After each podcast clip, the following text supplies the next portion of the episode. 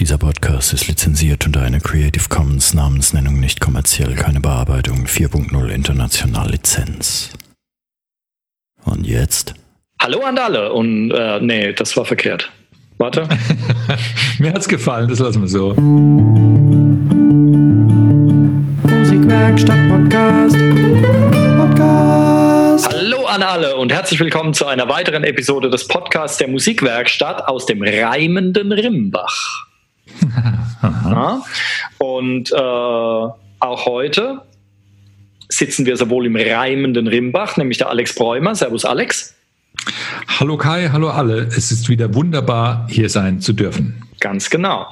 Und ich sitze natürlich wieder nicht im reimenden Rimbach, sondern im Füllhorn gleichen Fürth. Na? ähm, ja, weil wir immer noch hier diese Online-Geschichte fahren. Ähm, schauen wir mal, wir hatten bei den letzten zwei Episödchen hatten wir ein bisschen Probleme mit zeitlichem Versatz und sonst was. Das war im Bearbeiten eine, ja, eine Heidenarbeit. Und wir benutzen jetzt aber einen anderen Service. Schauen wir mal, ob es jetzt besser funktioniert. Mal gucken. Ich bin gespannt. Ähm, jetzt lässt sich schon mal gut an. Schauen wir mal. Ähm, genau. So, habe ich meinen ich habe meinen Namen gar nicht genannt, oder? Okay, mein doch, Name ist Kai. Doch. Echt? Fang nochmal an. Ne? Ja, Mann. Haut hin. Ähm, okay, also mein Name ist Kai Gabriel, deinen Namen habe ich schon genannt. Und mhm. äh, wir sind immer noch, ich bin immer noch so ein bisschen verzettelungsgefährdet mit äh, diesem ganzen Online-Kram. Ich habe hier Laptop und Tablet und Handy und normales Telefon, mhm. alles um mich rum verteilt und ständig piepst und macht irgendwas. Ist jetzt alles lautlos, aber laufend äh, äh geht da irgendwas ab. Ähm, müssen wir mal schauen. Man denkt immer, man sitzt zu Hause hier äh, und hat da seine Ruhe, weil ja alles äh, äh, hier Ausgangsbeschränkungen, aber in Wirklichkeit ist es viel hektischer und viel mehr Arbeit als je zuvor. Das ist unglaublich. Mhm. Das kann ich noch nicht so richtig erfassen. Ähm, okay, was ist heute unser Thema? Es soll heute um die Musik gehen, beziehungsweise deren Zukunft. Lass uns darüber sprechen, was dein Eindruck oder dein Gefühl ist, wo, wo die Reise hingeht, was mit der Musik passieren wird. Okay. Und ich gebe meinen Senf dazu ab. Hm? Ähm, sehr schön. In dieser heutigen 95. Episode möchte ich dazu sagen, na, mhm. wir nähern uns der, äh, der großen 100. Ähm, Okay, die Zukunft der Musik. Ähm, wir hatten ja schon mal über Wert der Musik geredet und so ein bisschen auch Vergangenheit. Äh, Popmusikgeschichte haben wir auch mal gemacht mit Timo zusammen. Ähm, und Zukunft der Musik, als ich das vorgeschlagen habe, ich dachte dran, äh, äh, einfach mal, wo könnte es unserer Ansicht nach so hingehen? Ähm, weil was, was ja passiert ist, ähm, in, äh, in der Vergangenheit war halt zum Beispiel, ähm, ich habe das heute in einem anderen Podcast gehört, ähm, der hat das verglichen mit der Malerei zum Beispiel. Nämlich ursprünglich war das halt so, dass die Malerei erstmal super primitiv war, so Höhlenmalerei und so weiter, die mhm. dann angefangen haben, das zu malen, was sie sehen ja, irgendwelche Büffel oder sonst was gemalt haben. Und mit der Zeit wurde das immer verfeinert und dann hatten man Leinwände und sonst irgendwas oder, oder keine Ahnung, worauf die Leute alles gemalt haben. Und, aber es ging eigentlich darum, die Realität abzubilden. Und mhm. das wurde mit der Zeit halt immer besser und immer besser und immer besser. Und ähm, dann irgendwann wurde der Fotoapparat entwickelt und auf einmal brauchte man gar nicht mehr realistisch zu malen, weil jetzt hatte man ja Fotos. Und daraufhin, also so hat der das jetzt erklärt, ich kenne mich mit Tiermalerei-Geschichte nicht wirklich aus, und daraufhin haben die Maler angefangen, auf einmal schräges Zeug zu malen und völlig abgedrehten Kram zu malen, weil jetzt plötzlich brauchte man die Abbildung der Realität ja nicht mehr. Mhm. Und dann gab es halt so komische Richtungen, wo halt dann sehr, sehr äh, abstraktes Zeug gemalt wurde. Ähm, und es lag aber laut ihm jetzt äh, ähm, an der Erfindung des Fotoapparats. Aha. Mhm. So, ja. Und ähm, so mal als, als äh, ja. Und naja, aber ob die jetzt früher immer so äh, nur realistisches äh, Abbilden im Kopf hatten, ich weiß nicht. Es gab ja auch bei, bei meinetwegen die, die Ägypter, die ihre ähm, Wandmalereien äh, zur Gestaltung der, des, der Innenräume benutzt haben, da, da, waren ja auch die Götter dargestellt mit, was weiß ich, langen Eselsohren oder keine Ahnung. Und ähm, da ging es ja auch um Fantasiesachen oder um, um, um, Sprachzeichen oder so. Und die waren ja schon, ähm, es gibt wahrscheinlich schon viele äh, Beispiele auch, wo es äh, konkret äh, fantasievoll, aber auch abstrakt abläuft. Das ist ein ziemlich guter Punkt. Obwohl ich keine Ahnung davon habe. ja, ich ja auch nicht. ähm, ja, also ich meine, einerseits, ähm, die werden sich halt ihre Gottheiten schon so vorgestellt haben und haben sie dann mhm. wahrscheinlich so gemalt, wie sie dachten, dass sie aussehen. Also ja. inwiefern das jetzt von der, naja, Realität in Anführungszeichen weggeht, weiß ich nicht, aber mhm. ähm, die, äh, aber die ähm, Piktogramme und die Ideogramme für die Sprache, da ist natürlich was dran. Also ein Piktogramm mhm. ist ja quasi äh, etwas, da könntest du ein Foto machen. So, mhm. ja, und du, du malst halt was oder vereinfachst irgendwas, hast so eine Mini-Zeichnung. Ähm, aber das ist quasi etwas, was du auch fotografieren könntest. Sowas ist ja ein Piktogramm. Und ein mhm, ja. Ideogramm ist ja genau dasselbe, aber wenn du eine Idee darstellst, zum Beispiel, also ja. irgendwas, was du nicht fotografieren kannst. Ähm, wenn du zum Beispiel jetzt äh, einen, äh, einen Menschen, äh, äh keine Ahnung, fällt mir jetzt was ein, einen Menschen auf einer Insel malst, und äh, willst damit halt sagen, ja, da ist halt einer auf einer einsamen Insel, dann könntest du das auch fotografieren. Das wäre ein Piktogramm. Mhm. Wenn ja. du aber sagst, jeder Mensch ist für sich eine Insel, all seine Ideen, all seine Vorstellungen und so weiter ist erst, ja, ähm, also so als auf Kommunikationsebene quasi, jeder lebt so in seiner Insel. Ähm, das wäre dann ein Ideogramm. Mhm. Ja, also ich, ja, es gibt mit Sicherheit bessere Beispiele, jetzt fällt mir aber keins ein. Und das ist natürlich schon eine abstrakte Geschichte, also dass man, äh, wenn du jetzt angenommen, äh, du sagst, ah ja, der hat immer seinen Kopf in den Wolken, weil so ein Träumer mhm. ist oder sowas, dann könntest du das ja nicht fotografieren, ähm, mhm. aber du könntest es malen. Du könntest halt so einen Typen malen und dann malst du um den Kopf rum halt eine Wolke. Ja. Das wäre dann ein, ein, ein Ideogramm. Ja. Also ähm, und, unterm Strich würde es die, die Aussage im Raum stehen, mit den Möglichkeiten der, der Technik, mit den neuen Möglichkeiten wird sich dann die, äh, wenn sich die Möglichkeiten oder die, die Bedürfnisse etwas abzubilden verändern. Genau. Grob gesprochen. Ne? Genau. Mhm. Und wir kennen diese Symbole ja alle vom Smartphone oder vom Rechner, irgendwelche Apps. Mhm. Ja, du hast zum Beispiel jetzt ähm, bei Zoom oder bei Google Duo oder so hast du so eine kleine, so eine ganz stilisierte Kamera ja, mhm. auf irgendeinem Hintergrund. Ähm, äh, WhatsApp zum Beispiel hat einen Telefonhörer in der Sprechblase.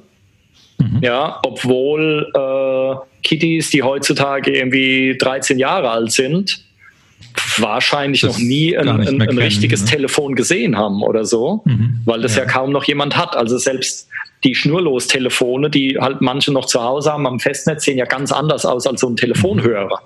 Ja, und trotzdem werden diese Dinger halt als, äh, äh, als so Bildchen, als Symbolbildchen halt benutzt. Oder Sprechblasen ja. für einen Chat.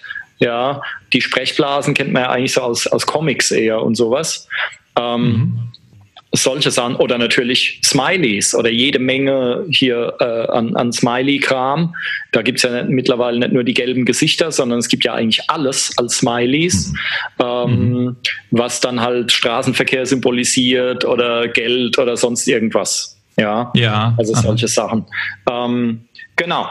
Und äh, jetzt habe ich aber irgendwie habe ich den Faden verloren, wie wir da hingekommen sind und wie wir, naja, den, wie wir den Draht wir zum Musik ja mal, kriegen. Ja, ja, genau.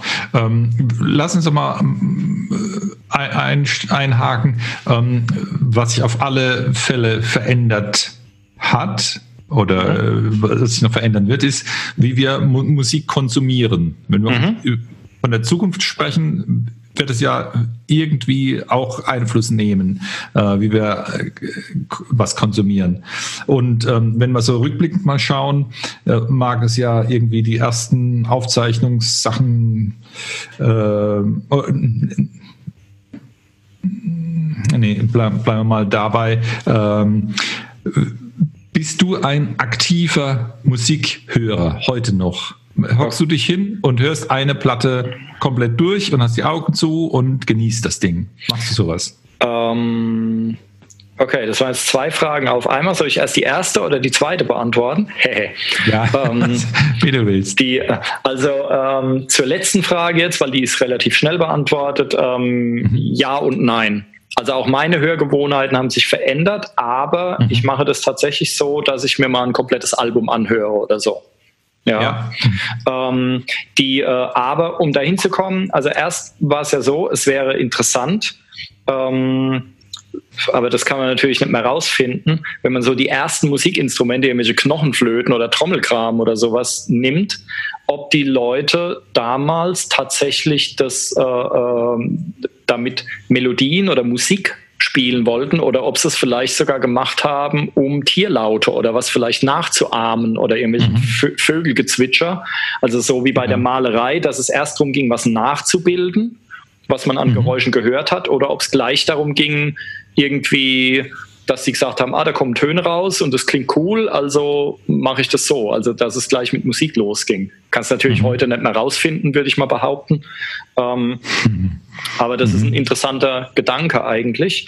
Und ursprünglich war es ja so, ähm, Musik wurde gemacht, konnte aber nicht aufgezeichnet werden. Das heißt, es war immer ein Live-Event in Echtzeit.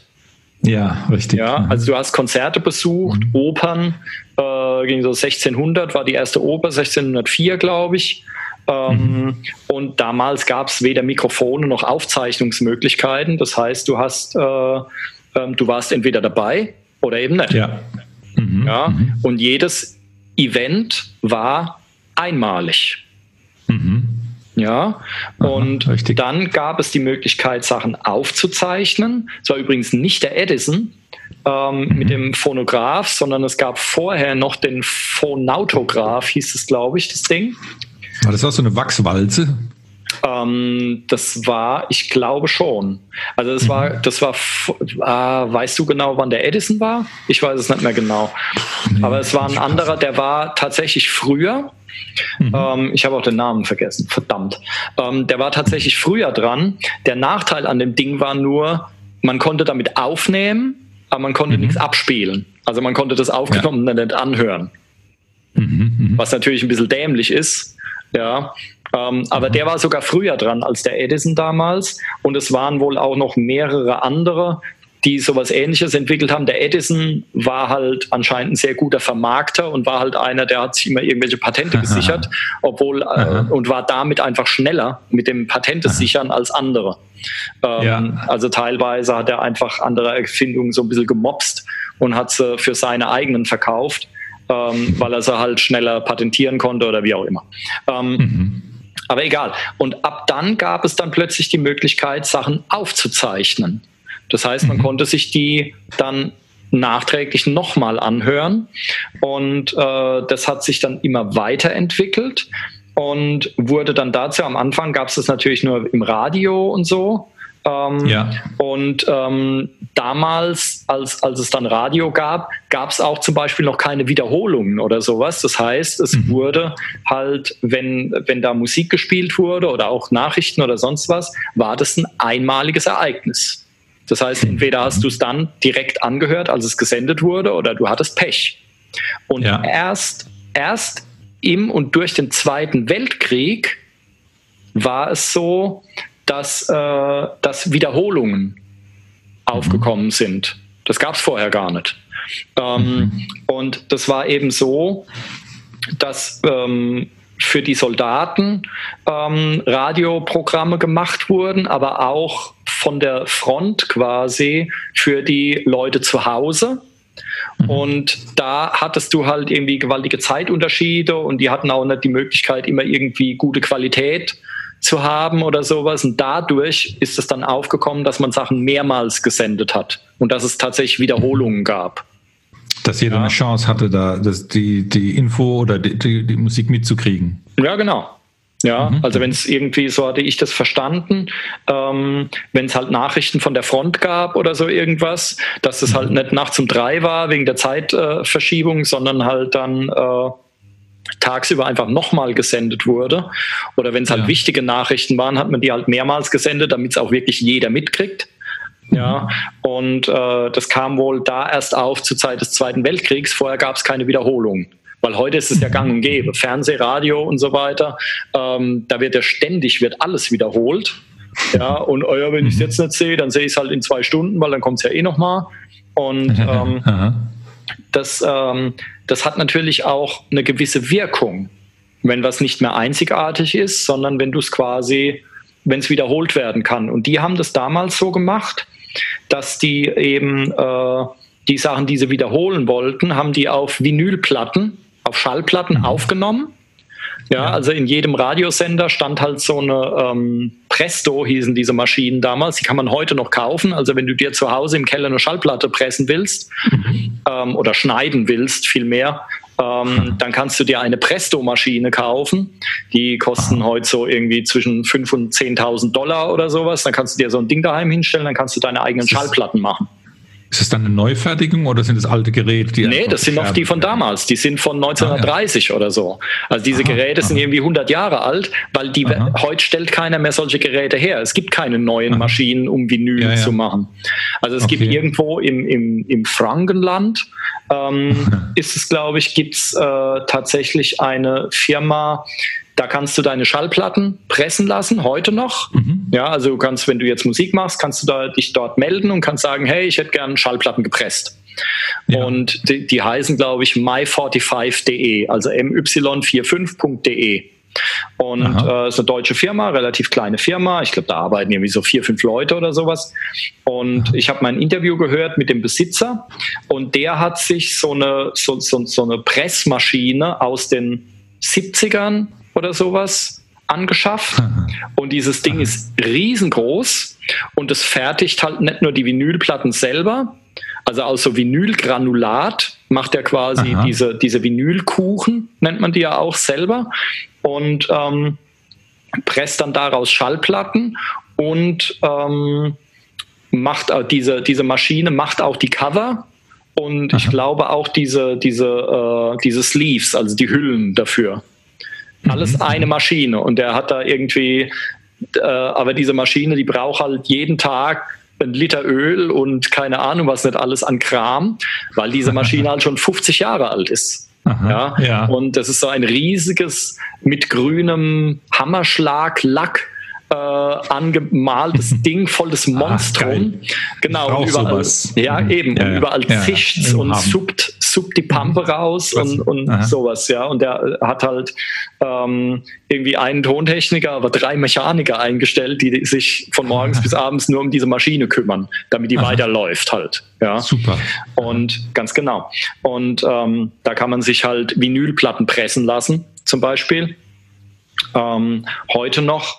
Und äh, aber wenn du zu Hause das halt selber machen willst, dann kannst du dir quasi so eine Presto-Maschine anschaffen und ähm, damit presst du aber die nicht, sondern du schneidest dann. Ähm, mhm. Und äh, weil diese großen Maschinen, die auch in Presswerken früher waren, da hast du halt eben so zwei Negative quasi, so Platten, wie so Druckplatten. Und ja. dann wird dieser Vinylkuchen dazwischen, der wird dann einfach so platt gedrückt wie so ein Waffeleisen zum Beispiel. Mhm. Und dann hast du da deine fertige Schallplatte. Ähm, ist cool und ist effizient, aber ähm, das lohnt sich halt erst, wenn du irgendwie mindestens 500 Stück machen lässt oder so. Ja, mhm. und kostet halt ein Schweinegeld. Ähm, mhm. Und diese anderen, diese Presto-Dinger, die sind halt so groß wie so eine Kommode oder sowas. Mhm. Ja, und da legst du halt deinen deinen runden Vinyl-Rolling drauf oder der, von dem ich das Interview gehört habe, der macht es aus Polycarbonat, glaube ich.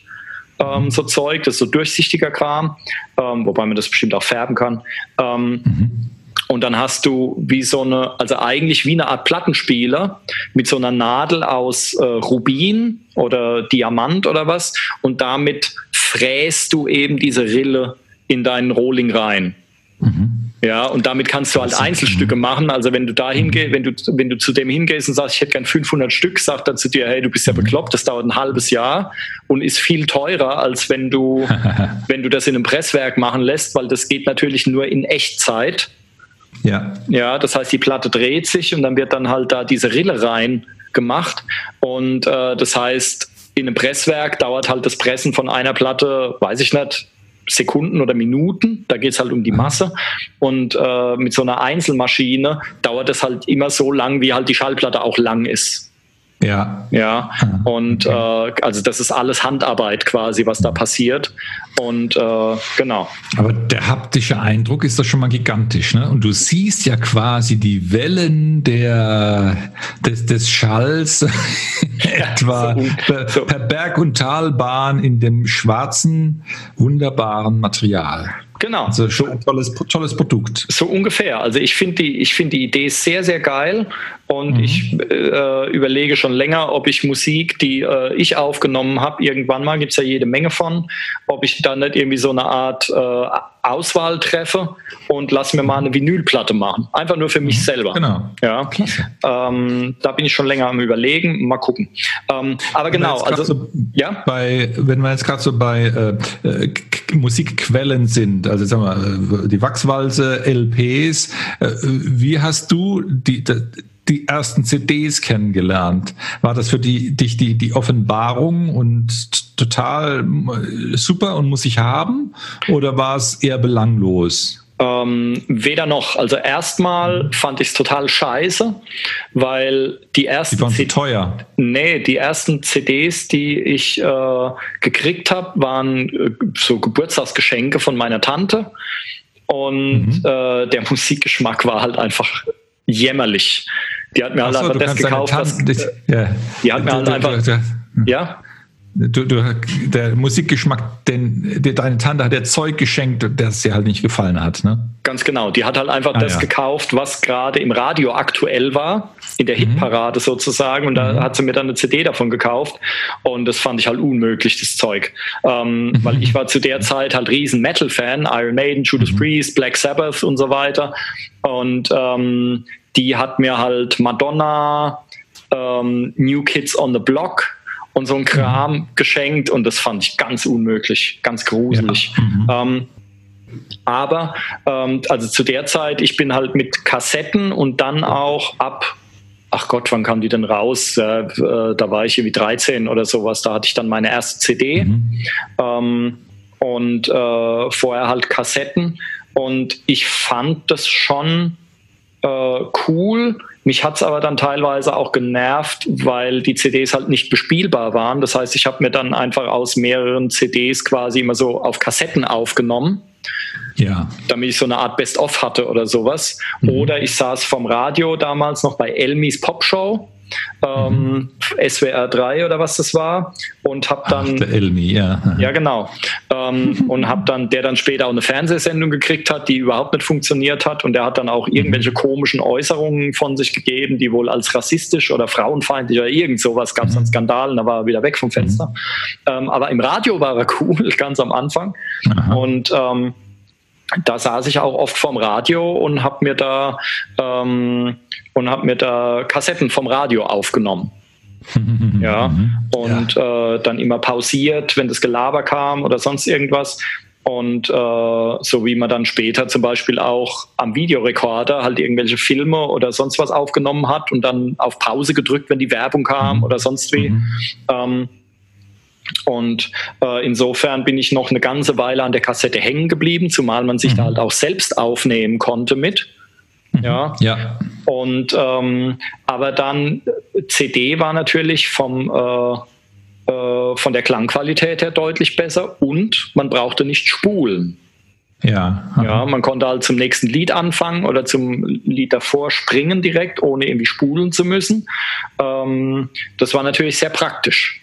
Ja, aber im Auto damals, äh, als ich dann angefangen habe, Auto zu fahren, war halt erstmal äh, ein Kassettendeck vorne und dann kurze Zeit später äh, hatte ich dann einen, einen CD-Wechsler im Kofferraum, aber ähm, die Kassette war eigentlich noch lange Zeit, ähm, war die noch dabei. Auch bei mhm. Bands und so, weil wenn du ja. äh, in den Bands, wenn es dann hieß, hier äh, die und die neuen Sachen spielen wir und dann wurden halt Kassetten verteilt. Einer hatte das mhm. auf CD und hat das dann halt für die anderen auf Kassette überspielt.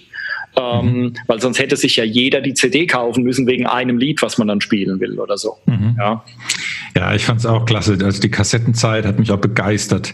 Ähm, ich äh, als Kind habe ich je alle beneidet, die schon, schon einen tollen schicken Walkman hatten und irgendwann mal als Jugendlicher habe ich mir dann äh, für einen Haufen Geld dann den Sony Professional Walkman zugelegt und dann hatte ich so viele Jahre, dann hatte ich so lange, ähm, der, der ist schon x-mal auseinandergefallen und irgendwann hat halt die Firma Sony gesagt, nee, für dieses uralte Teil machen wir keinen Support mehr und die haben mich dann alle ausgelacht. Aber ich habe ihn dann ausgereizt bis zum letzten. Ich fand auch super. Hast du ihn noch? Nee, den habe ich entsorgt. Weil ich habe nämlich neulich beim Entrümpeln meinen alten Sony Walkman gefunden. Aha. Und äh, ich habe keine Ahnung, ob er noch funktioniert, muss ich mal probieren. Aber den mhm. werde ich, glaube ich, aufheben, wenn wir so, äh, so in 20 Jahren oder sowas, wird Sony den mhm. vielleicht fürs Museum haben wollen oder so. Ja, wer weiß. Er wäre es wert. Es ist wirklich ein, von der Handhabung her ein tolles Gerät, sieht auch gut aus, ist ein bisschen klotziger, aber wunderbar und klingt auch toll. Ja, ja. ja also das war schon, der Walkman war schon ein sehr geiles Produkt, wobei viele äh, meiner Schüler, teilweise auch die, die schon über 20 sind, haben keine Ahnung, was ein Walkman eigentlich ist. Mhm. Ja, klar. Ja. Und der Name war geil. Sony hat ja später probiert, das mit MP3-Playern wieder einzuführen, den Namen. Mhm. Aber der Walkman mhm. war damals halt, das war das geniale Ding, ja. Und auch, mhm. Als es dann tragbare CD-Player gab, den Discman zum Beispiel, mhm. hatte ich auch einen, aber Walkman war viel besser, weil den Discman, das war halt viel größer, das Ding. Und du hattest, äh, hattest den dann an so einer Handgelenkschlaufe hängen, wie so ein Handtäschchen, ja, was für einen 14-, 15-jährigen Jungen äh, im Iron Maiden T-Shirt halt eher peinlich aussah. Und mhm. wenn du halt irgendwie, äh, wenn das Ding ein bisschen geschlenkert hat, ist halt die CD gesprungen. Ja, also da hatte die Kassette hatte durchaus noch Vorteile. Ja, der, der Walkman mhm. war schon was sehr, sehr Geiles. Ja, mhm. ähm, und äh, danach gab es, ne, es war glaube ich sogar ziemlich zeitgleich mit der CD, gab es ja die Minidisc, mhm. die eigentlich, wie ich finde, viel, viel besser ist als die CD. Aber die hat mhm. sich halt überhaupt nicht durchgesetzt. Also Sony hat die ja. Minidisc irgendwann entwickelt, die sah so ein bisschen aus wie so eine alte dreieinhalb Zoll Diskette. Mhm. Ja, und ähm, mit so einem Shutter und drin, innen drin war so eine mini kleine CD. Und der Vorteil war, also der, erstens, sie war sehr klein, kleiner als die CD. Mhm. Es war auch kein Problem, wenn sie mal runtergefallen ist, weil es war ja eine Hülle drum um die eigentliche Disk. Mhm. Und der Riesenvorteil, aber der, der Vorteil galt eigentlich nur für Musiker, deswegen hat die sich, glaube ich, nicht wirklich durchgesetzt. War beschreibbar. Der Riesenvorteil war, sie war unbegrenzt oft wieder beschreibbar mhm. und mhm. du konntest ähm, die Titel vertauschen. Du konntest mhm. schneiden, du konntest zusammenfügen, du konntest einzelne mhm. Trackmarker setzen ja, und konntest jedem Track einen Namen geben.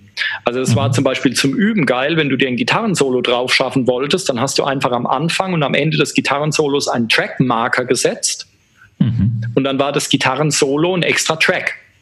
Mhm. Ja, ja, du konntest trotzdem das ganze Lied anhören, also da gab es keine Pause oder sowas, aber das Gitarrensolo war quasi ein extra Track, was du dann mit Repeat als Schleife hören konntest, zum Beispiel, und konntest dir das dann drauf schaffen. Mhm.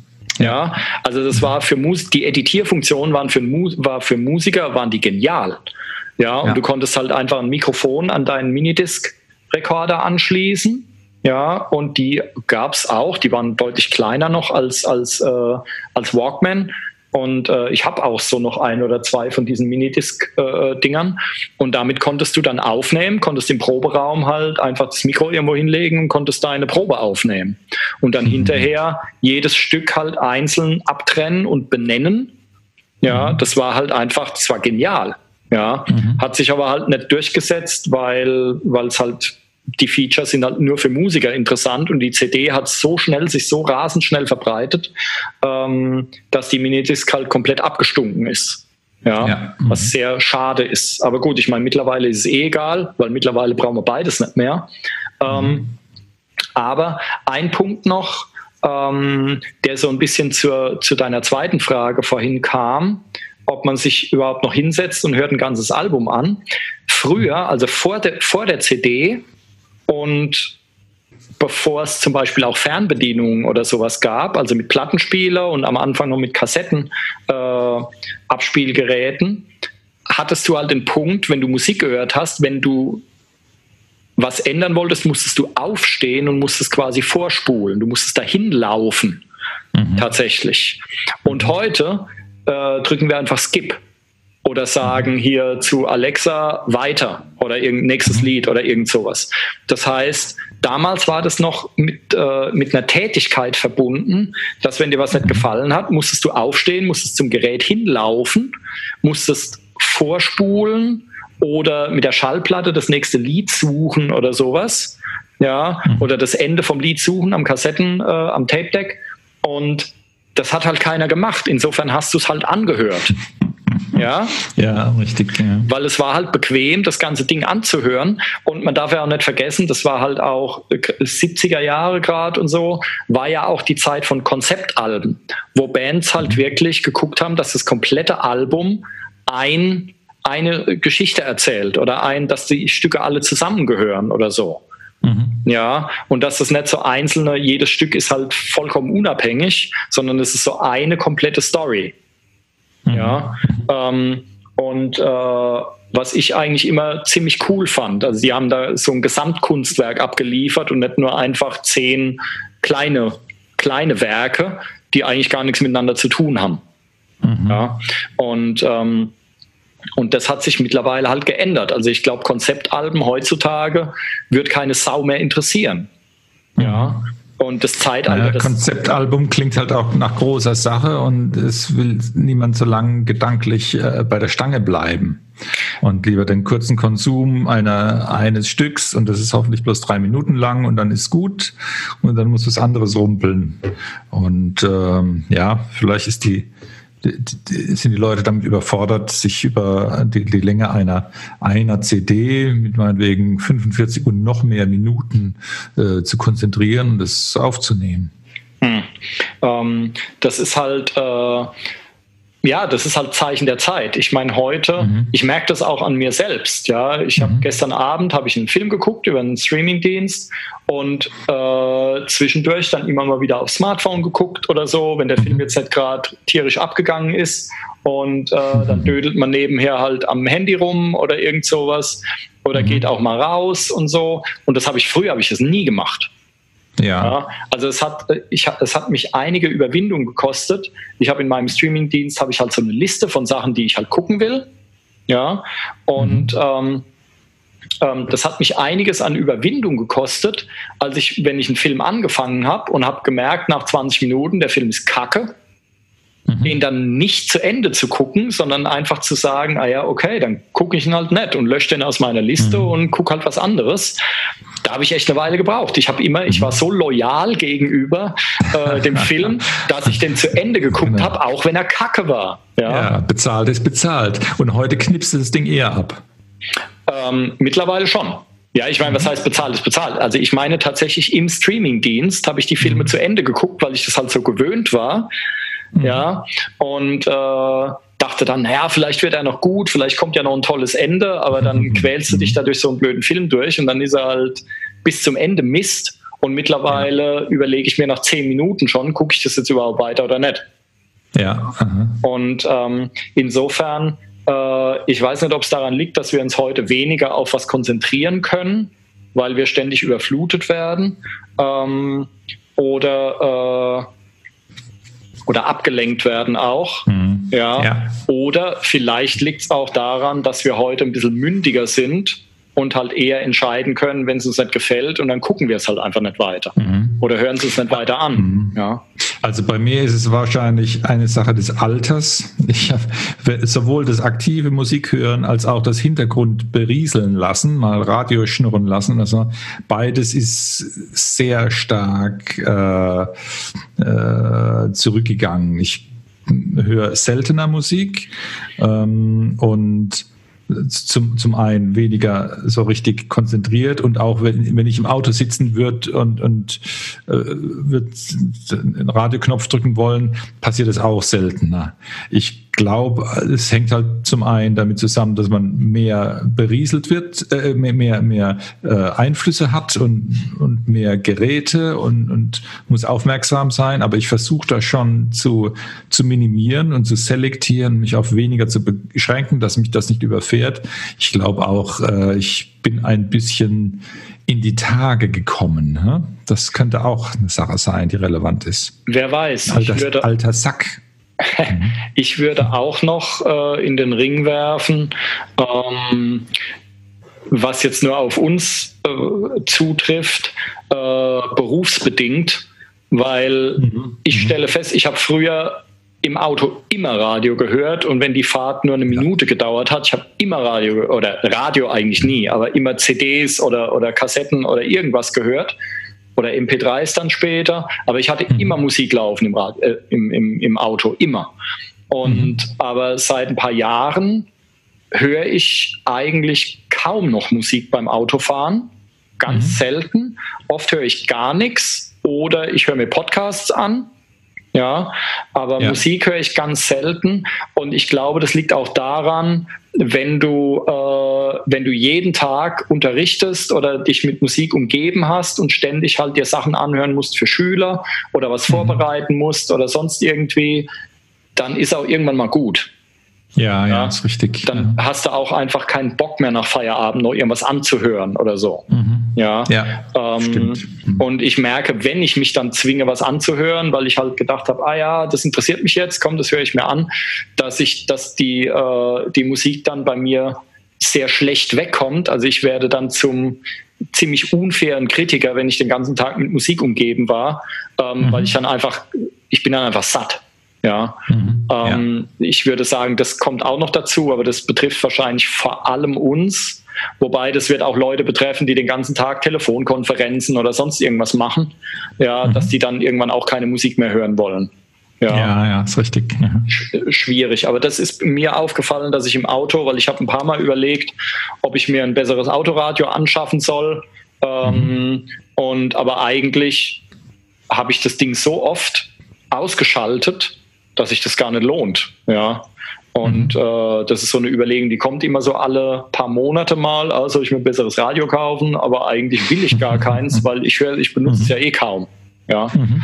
Ähm, genau. Aber ich äh, zu dem Punkt vorhin, ähm, es bedarf, das finde ich nämlich einen wichtigen Ausdruck, auf Englisch heißt es Commitment, also wenn du früher Musik gehört hast, dann musstest du dich dem widmen.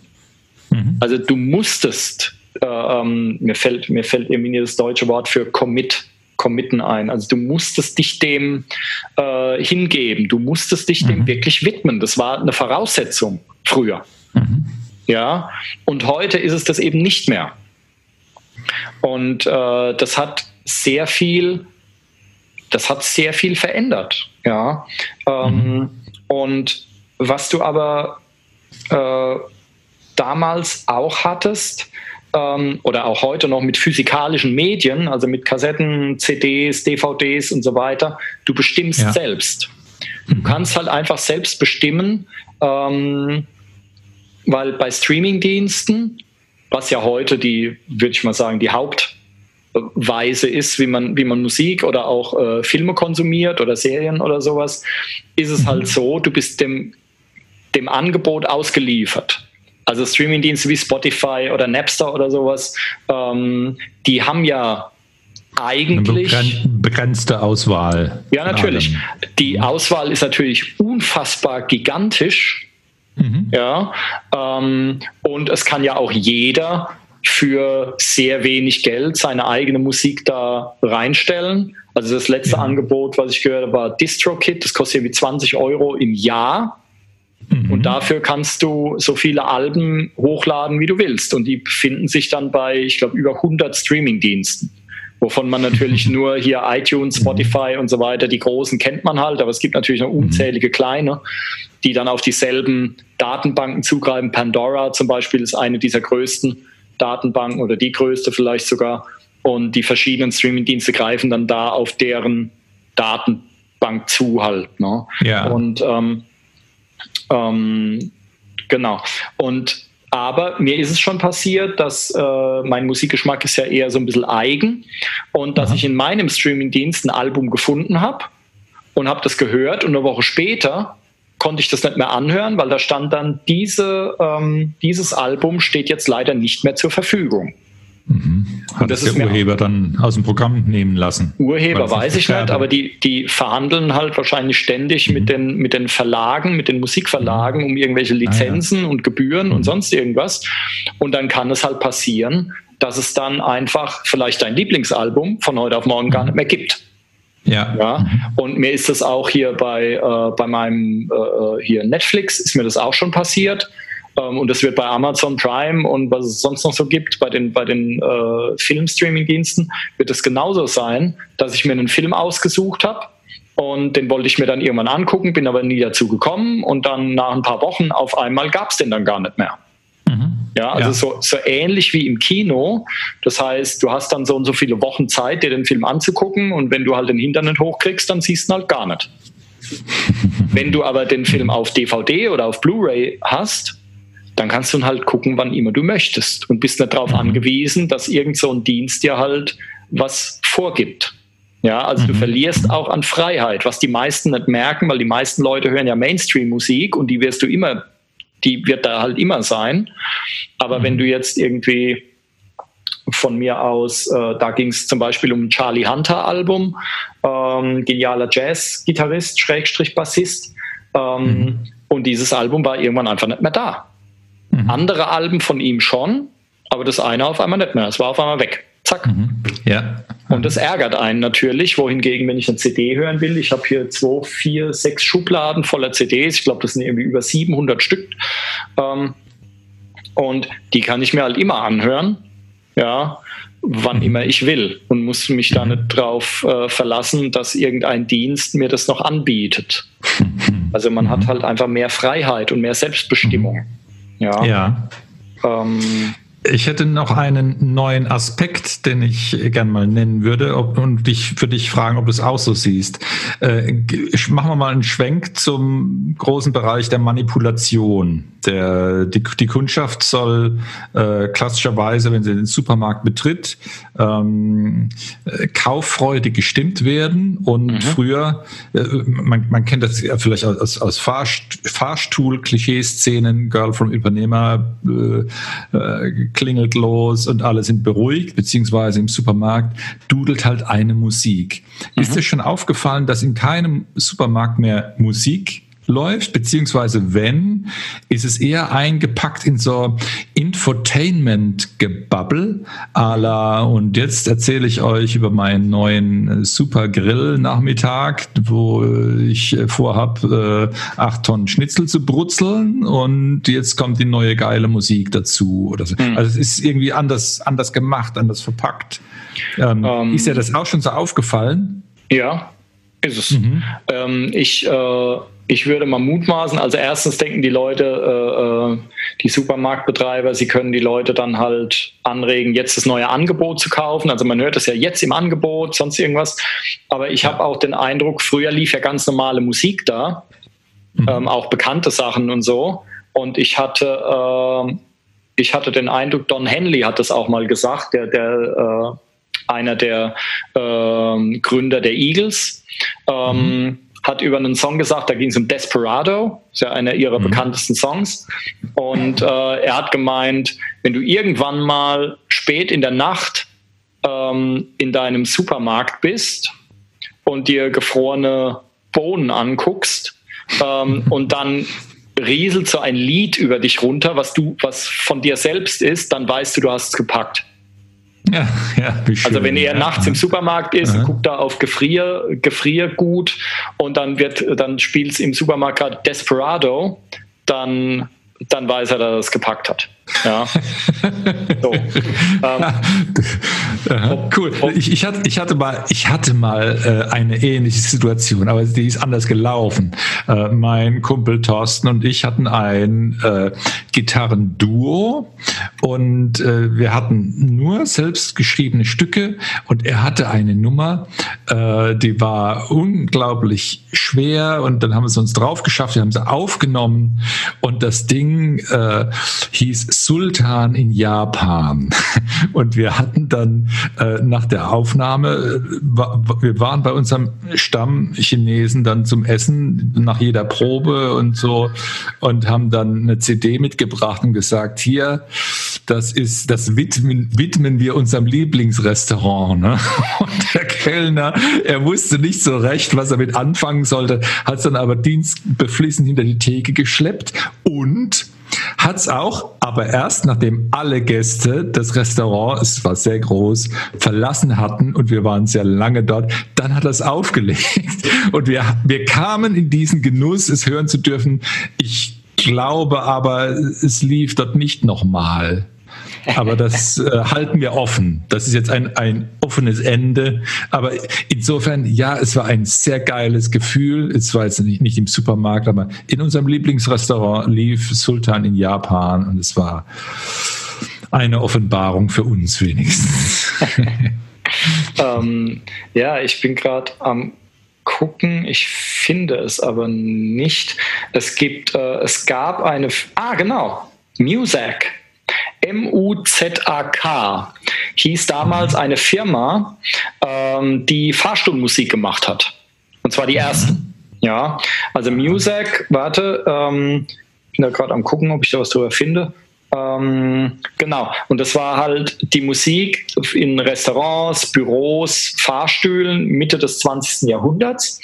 Und ähm, das war ähm, damals gab es halt große, äh, große äh, Kritik daran von, ja, vor allen Dingen von Musikern, von Künstlern, weil das halt so total flache, laue äh, äh Musik war, die eigentlich nichts Besonderes ja, das war halt einfach so, damit, äh, damit die Leute nicht wirklich abgelenkt werden. Das plätschert halt da so vor sich hin und so weiter. Mhm. Aber damals gab's äh, diese Firma, die halt wirklich nur solche Musik gemacht hat und die hieß Music.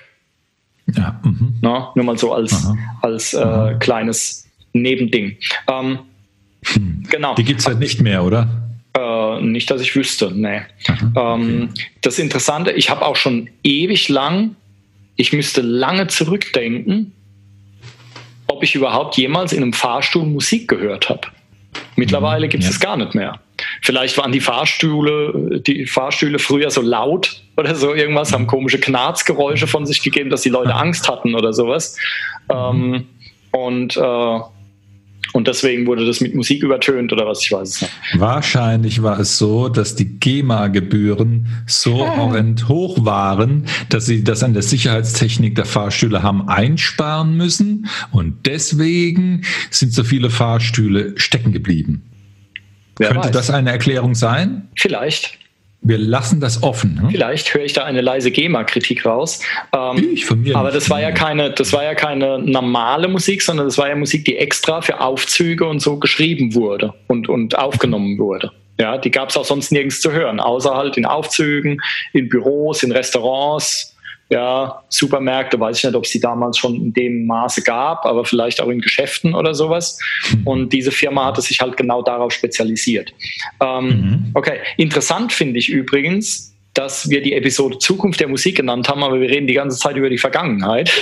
Naja, wir, wir haben ein bisschen ausgeholt. Ne? Wie könnte ähm, es denn jetzt weitergehen? Was, ja, was lang, langsam. Ich habe noch einiges zum Ausholen. Warte mal. ähm, genau, also äh, ein weiteres, äh, eine weitere Sache, die es heute halt gar nicht mehr gibt und in Zukunft, naja, weiß ich nicht, wahrscheinlich auch nicht mehr so geben wird, ist, du hattest was in der Hand.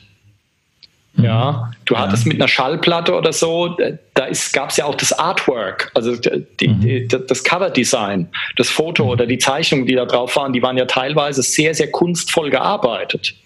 Mhm. Ja, und äh, dann hast du es aufgeblättert, also bei Schallplatten noch am meisten, weil die halt am größten waren einfach, dann hast du es aufgeblättert mhm. und äh, das waren tatsächlich manchmal kleine Kunstwerke und ja. ähm, ähm, wo sich die äh, die, äh, die Bands auch richtig austoben konnten.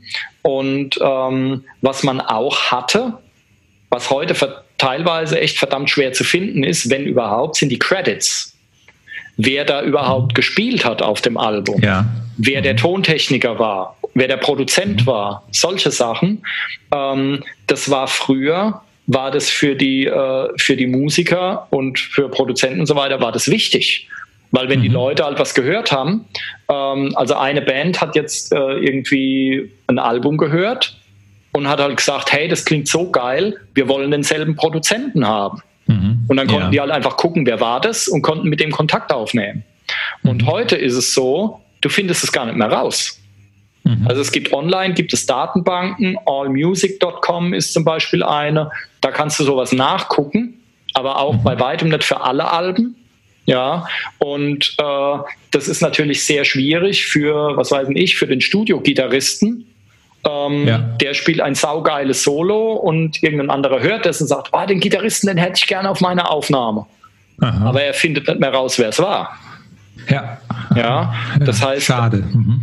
Das wurde für Musiker und für alle, die da mitgearbeitet haben, Tontechniker und sonst was, wurde das richtig zum Problem, als MP3s aufkamen mhm. und Streamingdienste. An sich könnte so. man das ja mit den, mit den heutigen technischen Möglichkeiten äh, doch glatt auf die Reihe kriegen. Aber ich glaube eher nicht, dass das äh, gemacht werden kann, wenn ich mir angucke, wie mühsam es ist, die, die MP3-Tags zu verwalten oder so. Ja, eben. Also du eine, eine große Chance, genau diese Vielfalt an Informationen zu ergänzen. Aber ähm, ja, das redaktionell zu stemmen, das, da geht keiner ran. Ja, also du kannst, natürlich kannst du das machen, du kannst es mitten in die Datei reinpacken. Ja, mhm. und äh, ich meine MP3, ja, es gibt, es gibt bessere Formate, OGG Vorbis oder FLAC oder sowas. Ähm, mhm. Die gibt es alle, die haben sich aber nicht durchgesetzt. MP3 hat sich halt durchgesetzt, ähm, mhm. obwohl das wohl bei weitem nicht das beste Format ist. Aber auch da könntest du natürlich solche Infos mit reinmachen. Aber wer wird sich das denn angucken? Da müsstest ja. du dann erstmal suchen auf deinem Handy. Manche Endgeräte würden es anzeigen, andere würden es gar nicht erst anzeigen können oder so.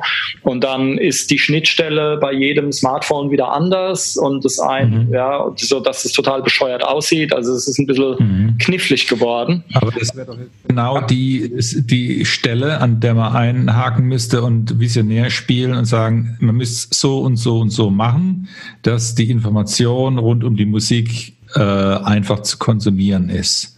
Und dann müsste der Standard geschnürt werden und er geht wahrscheinlich in Bach runter, weil wir keine Lobbyistenarbeit leisten können wie die Großen in der Branche, oder? Ja, mit Sicherheit. Ähm, mhm. Aber das, äh, also heute läuft sowas halt über Online-Datenbanken, wo du was nachschlagen kannst, aber wie gesagt, mhm. nicht bei allem. Und mhm. ähm, es ist halt, für Musiker ist es halt Kacke. Ich meine, dem ja. dem, den meisten Konsumenten ist es vielleicht egal, aber ich zum mhm. Beispiel, das hatten wir ja auch schon im Podcast, ähm, dass ich ähm, des Öfteren sehr gute Musik gefunden habe, indem ich einfach nach Namen geguckt habe indem ich einfach im Booklet von der CD geguckt habe, Moment, wer war das jetzt eigentlich? Und ähm, dann festge und dann einfach geguckt habe, was hat er noch so gemacht und habe dadurch richtig coole Musik gefunden. Und das ja. geht mittlerweile halt gar nicht mehr so oder ja, viel schwieriger. Ne? Ja, ähm, verstehe. Und äh, auch wenn es halt um die um den Produzenten oder um die Tontechniker geht, weil wenn man mhm. sich damit beschäftigt, findet man schon, dass die Alben des einen Produzenten halt einfach äh, einem besser gefallen oder richtig gut gefallen. Mhm. Und dann wüsste man gern, was hat er eigentlich noch so gemacht. Ja. Mhm. Und ja. mittlerweile ist das Hören halt eher äh, so Playlist-basiert. Die Leute suchen sich nur noch mhm. Genre aus und in ihrem Streamingdienst dann Play Pop. Ja, und dann, richtig. Dann läuft halt mhm. in Endlosschleife, läuft dann halt irgendein Popkram. Mhm. Ähm, und es wird deutlich weniger gezielt gehört. Früher, wenn ja, du dir eine ja. CD gekauft hast, musstest du halt vorher wissen, was kaufe ich mir da jetzt, weil es war mhm. halt dann, wenn du dir einfach wahllos irgendeinen Krempel gekauft hast, war es halt auch teuer. Ja, richtig. Ja. Ähm, mhm. Genau. Und ähm, ich, äh, ja, und aber es liegt halt auch, es ist halt auch viel schneller geworden alles. Mhm. Ja, das heißt, früher hattest du zum Beispiel, deine Lieblingsband hat ein Album rausgebracht Du bist halt mhm. äh, am selben Morgen in aller Herrgottsfrüh äh, zum Müller gefahren, Drogerie Müller, CD Müller und hast da äh, irgendwie das, die CD gekauft mhm. und hast sie dann hoch und runter gedudelt, äh, weil und hattest da lange Spaß dran, weil die Band hat ihr nächstes Album halt erst ein Jahr später rausgebracht oder zwei. Mhm. Mhm. Ja. Also die, äh, und heute ist es ja so, wenn eine Band heute ein Album rausbringen würde und dann würdest du ein Jahr lang von der Band quasi nichts hören, dann wären die auch nicht wirklich erfolgreich. Heute geht es ja darum, regelmäßig und in hoher Frequenz Content rauszuhauen. Mhm. Ja, und heute ist, glaube ich, auch, also das, äh, das hatte ich irgendwo vor etlichen Jahren schon gelesen, das Zeitalter des Albums ist vorbei. Mhm. Ja, also heute würdest du vielleicht eher einzelne Songs veröffentlichen, ja, also alle zwei Wochen einen neuen Song, anstatt äh, einmal im Jahr ein neues Album. Einfach damit ja. die Leute bei der mhm. Stange bleiben. Ja. Mhm. ja. Und dann ist halt die Frage, was macht das mit der Qualität? Wenn ich jetzt mhm. jede Woche einen Abgabetermin habe oder so irgendwas. Mhm. Ja. Naja, wenn, wenn man sich dazu entschließt, dann tatsächlich einzelne Songs oder wenige zu veröffentlichen, wäre es ja in Ordnung. Dann, dann hat man ja kleine Bröckchen immer zu bearbeiten und äh, im Gegensatz zum ganzen Konzeptalbum oder so ist es bestimmt dann überschaubarer. Ja, aber dann was machst es, du? Ja. Dann möge es hoffentlich dann nicht so sehr auf die Qualität gehen. Aber gut, ich meine, äh, ähm, bei mir war es bisher immer so, wenn ich, wenn ich Songs geschrieben habe, Songs aufgenommen habe, ähm, ich habe nicht oftmals nicht einen Song rausgenommen und daran so lange gearbeitet, sondern ich hatte oft irgendwie äh, fünf, sechs Songs gleichzeitig in der Mache, mhm. weil dir fällt ja auch nicht immer zu dem speziellen Song jetzt irgendwie was ein. Dann arbeitest du halt mhm. an einem anderen weiter. Ja, mhm. also es ist mir ging es zumindest immer so, ich hatte oft äh, halt coole Ideen für ein Refrain oder für eine Strophe oder für einen anderen Teil, aber eigentlich hat mir dann für das Lied immer noch was gefehlt. Und dann mhm. habe ich halt an einem anderen Song weitergearbeitet. Und wenn ja. du aber jetzt einen Song pro Woche veröffentlichen musst, mhm. ja, dann hast du diese Möglichkeit ja so gar nicht. Dann hast du einen Song mhm. und den musst du halt jetzt bis zum nächsten Freitag fertig gemacht haben. Mhm. Ja, und dann ist halt die Frage, was macht das mit der Qualität? Es ist ja kein Zufall, dass, dass früher Bands halt ein Jahr gebraucht haben, um ein Album rauszubringen. Mhm. Ich meine, die waren dann zwischendrin auf Tour oder so und im Tourbus haben sie dann irgendwie neue Ideen äh, angespielt und so rumgeworfen und haben da geschrieben. Und wenn sie dann wieder zurück waren, haben sie, sind sie ins Studio gegangen, haben angefangen aufzunehmen, waren dann ein paar Monate im Studio oder so. Und mhm. äh, dann kam dann äh, das nächste Album bei rum. Mhm. Ja. ja. Mhm. Also was macht das, was macht das eigentlich mit der Qualität und mit der Kreativität der Leute? Ja, mhm. ähm, wer weiß. Ja. Finde ich aber, äh, sind interessante Gedanken halt. Ne? Ähm, und äh, genau. Und dann, wo man schon, was macht das mit den Leuten? Ähm, was macht es mit den Künstlern, wenn Musik eigentlich nicht mehr bezahlt wird? Weil wenn wir Streamingdienste haben, dann heißt das ja eigentlich, der Künstler kriegt nichts. Mhm. Ja, also da brauchst du dann 100.000 Plays von deinem Song, damit du irgendwie 0,0000001 Cent kriegst oder so. Mhm. Ja, also da ist die, die, äh, die Monetarisierung ist komplett raus. Mhm. Ja, was macht das, was ja. macht das damit? Also mir fallen.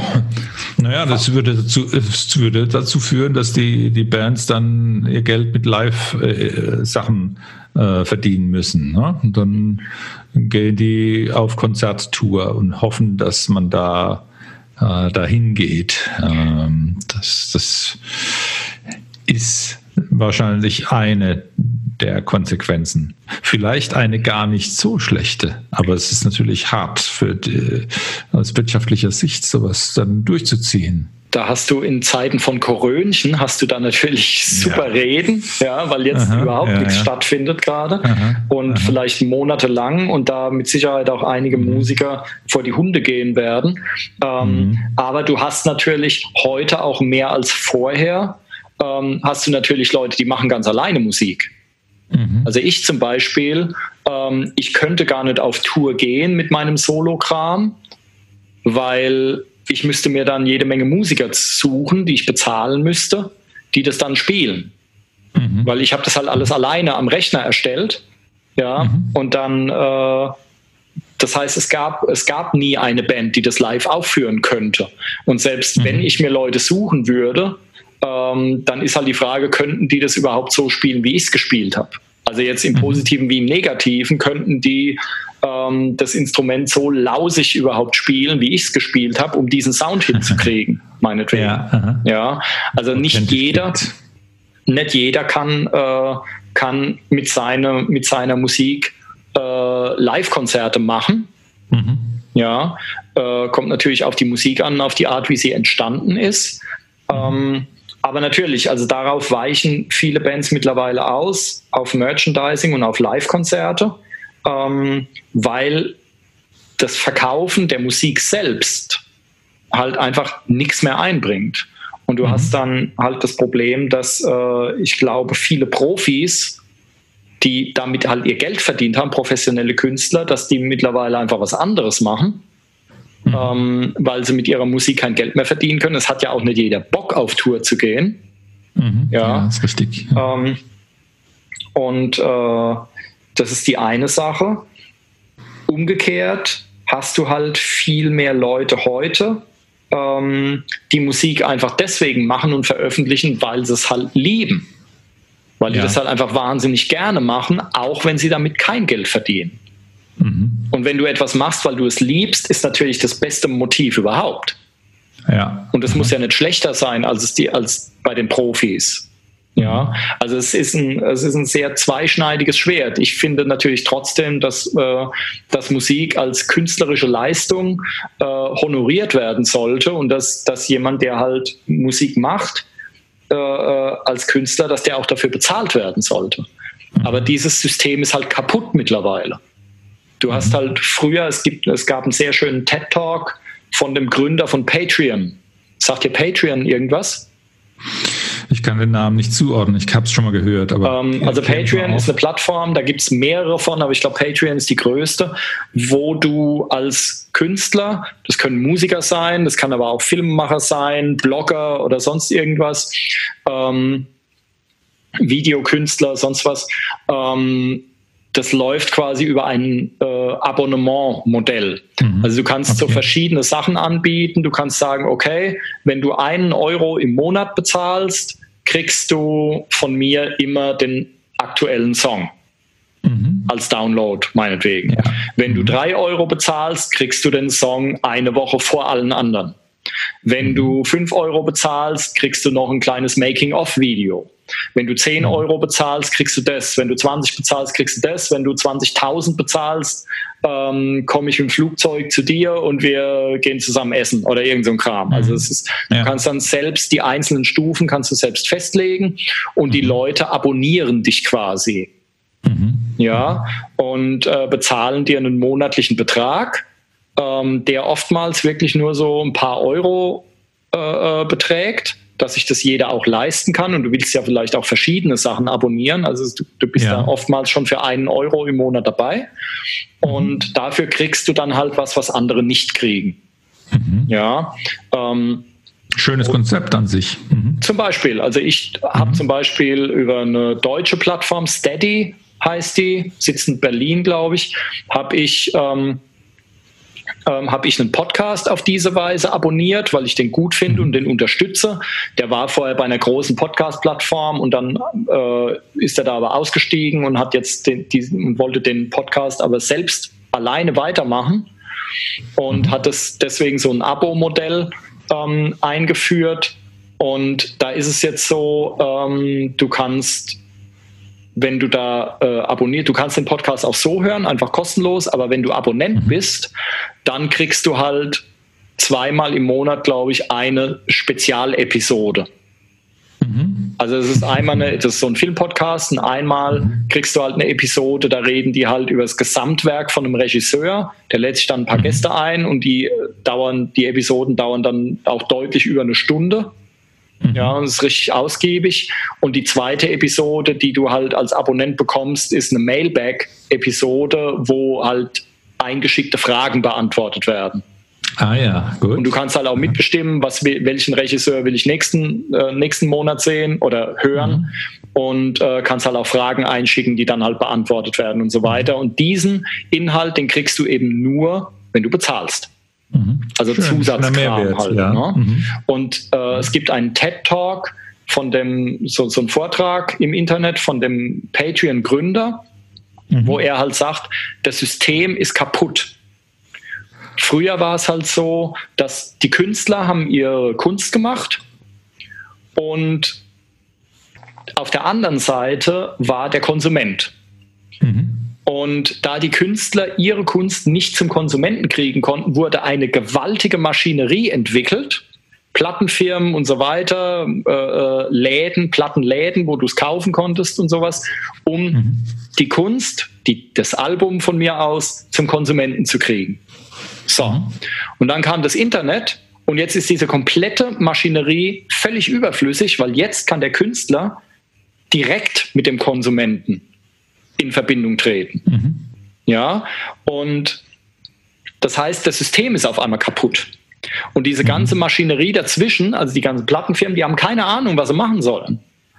Und äh, ähm, sind da völlig überfordert und haben dann ja angefangen, äh, erstmal Krieg gegen ihre eigenen Kunden zu führen, indem sie die Preise hochgeschraubt haben, als es damals möglich war, CDs zu kopieren.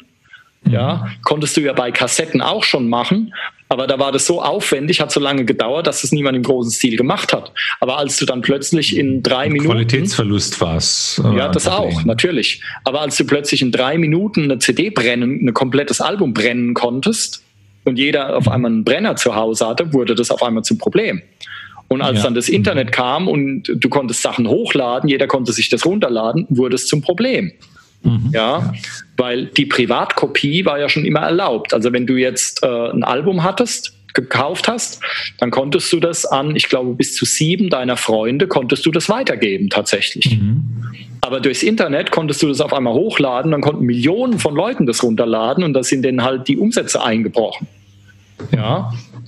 Und dann haben sie in wilder Panik, haben sie erstmal die Preise hochgeschraubt, damit die Leute, die noch CDs kaufen, äh, sauer wurden. Dann wurden äh, Kopierschutz eingeführt auf CDs, was dazu geführt hat, du hast eine sauteure CD gekauft und die lief dann aber nur im Wohnzimmer. Aber in deinem mhm. Player im Schlafzimmer oder im Auto lief die gar nicht. Ja, mhm. solche Sachen. Kopierschutz auf CDs. Und das, ging, und das hat dann alles dazu geführt, dass immer weniger Leute CDs gekauft haben. Ja, und dann wurde das halt kriminalisiert. Ja, jeder Raubkopierer gehört eingesperrt und sonst was. Mhm. Das heißt, die Plattenfirmen haben meiner Ansicht nach einen Krieg gegen ihre eigene Kundschaft geführt. Mhm. Und diesen, ich meine, du bietest auch eine Dienstleistung an. Ja, und jetzt stell dir vor, du würdest einen Krieg gegen deine eigenen Kunden führen, wo das hinführt. Du kannst nur verlieren. Du kannst nur verlieren, ja. du hast gar keine andere Möglichkeit. Hm. Und dann kamen irgendwann die Streaming-Dienste. Aber die wurden eben nicht von den Plattenfirmen aus gestartet, sondern das waren dann halt die Computerfirmen. Apple zum Beispiel mhm. hat mit iTunes angefangen. Ja, und Napster, was ja ursprünglich eine illegale Tauschbörse war, hat sich dann legalisiert und hat mittlerweile einen Streaming-Dienst. Und mhm. äh, aber die Plattenfirmen sind halt eigentlich jetzt komplett raus. Mhm. Ja, die können jetzt noch halt irgendwelche äh, Rechte, die sie haben, können sie noch verticken an die, mhm. äh, an die Streaming-Dienste, aber eigentlich sind sie in keiner besonders starken Position mehr. Mhm. Ja, und so hat sich dieses komplette System gewandelt und dadurch, dass du den Mittelsmann nicht mehr brauchst, aber durch den Mittelsmann hat der Künstler halt auch Geld bekommen. Mhm. Und das ist halt jetzt auch weg. Ja. Insofern ist das System kaputt und mhm. äh, Patreon ist so eine Art und Weise, damit umzugehen und das quasi wieder die Leute ranzuführen, dass Kunst bezahlt gehört. Mhm. Ja, und dass die Künstler auch wieder Geld für, ihre, für ihr Werk bekommen, für ihr Schaffen bekommen. Und das ist halt so dieses Modell, wo er halt sagt, mhm. früher, ganz am Anfang war das auch so, wenn dich halt jemand angeheuert hat, ähm, ein Bild äh, an die Decke der Kapelle zu malen und du hattest, du hattest dann halt so einen so äh, so Auftraggeber, einen Patron, einen Patron. der dich dafür mhm. bezahlt hat, dass du was gemacht hast. Und so ist mhm. das jetzt halt auch wieder. Also du hast quasi jetzt deine Fans bezahlen dich dafür, dass du ihnen eben Inhalte lieferst. Ja. Da soll es jetzt hingehen. Sind wohl auch recht erfolgreich damit jetzt schon. Ja. Mhm. Und ob sich das allerdings jemals stabil so einpendelt, ähm, ist halt die Frage. Das hängt halt auch von den Konsumenten ab, wie viele sind davon tatsächlich bereit, auch wenn es nur ein Euro im Monat ist, zu bezahlen, damit ihr Lieblingskünstler halt weitermachen kann. Mhm. No? Mhm. Ähm, hättest du ein, eine Idee, wie die äh, Wertigkeit von Musik in der heutigen Gesellschaft gesteigert werden kann? Ähm, schwierig. also mir fällt das.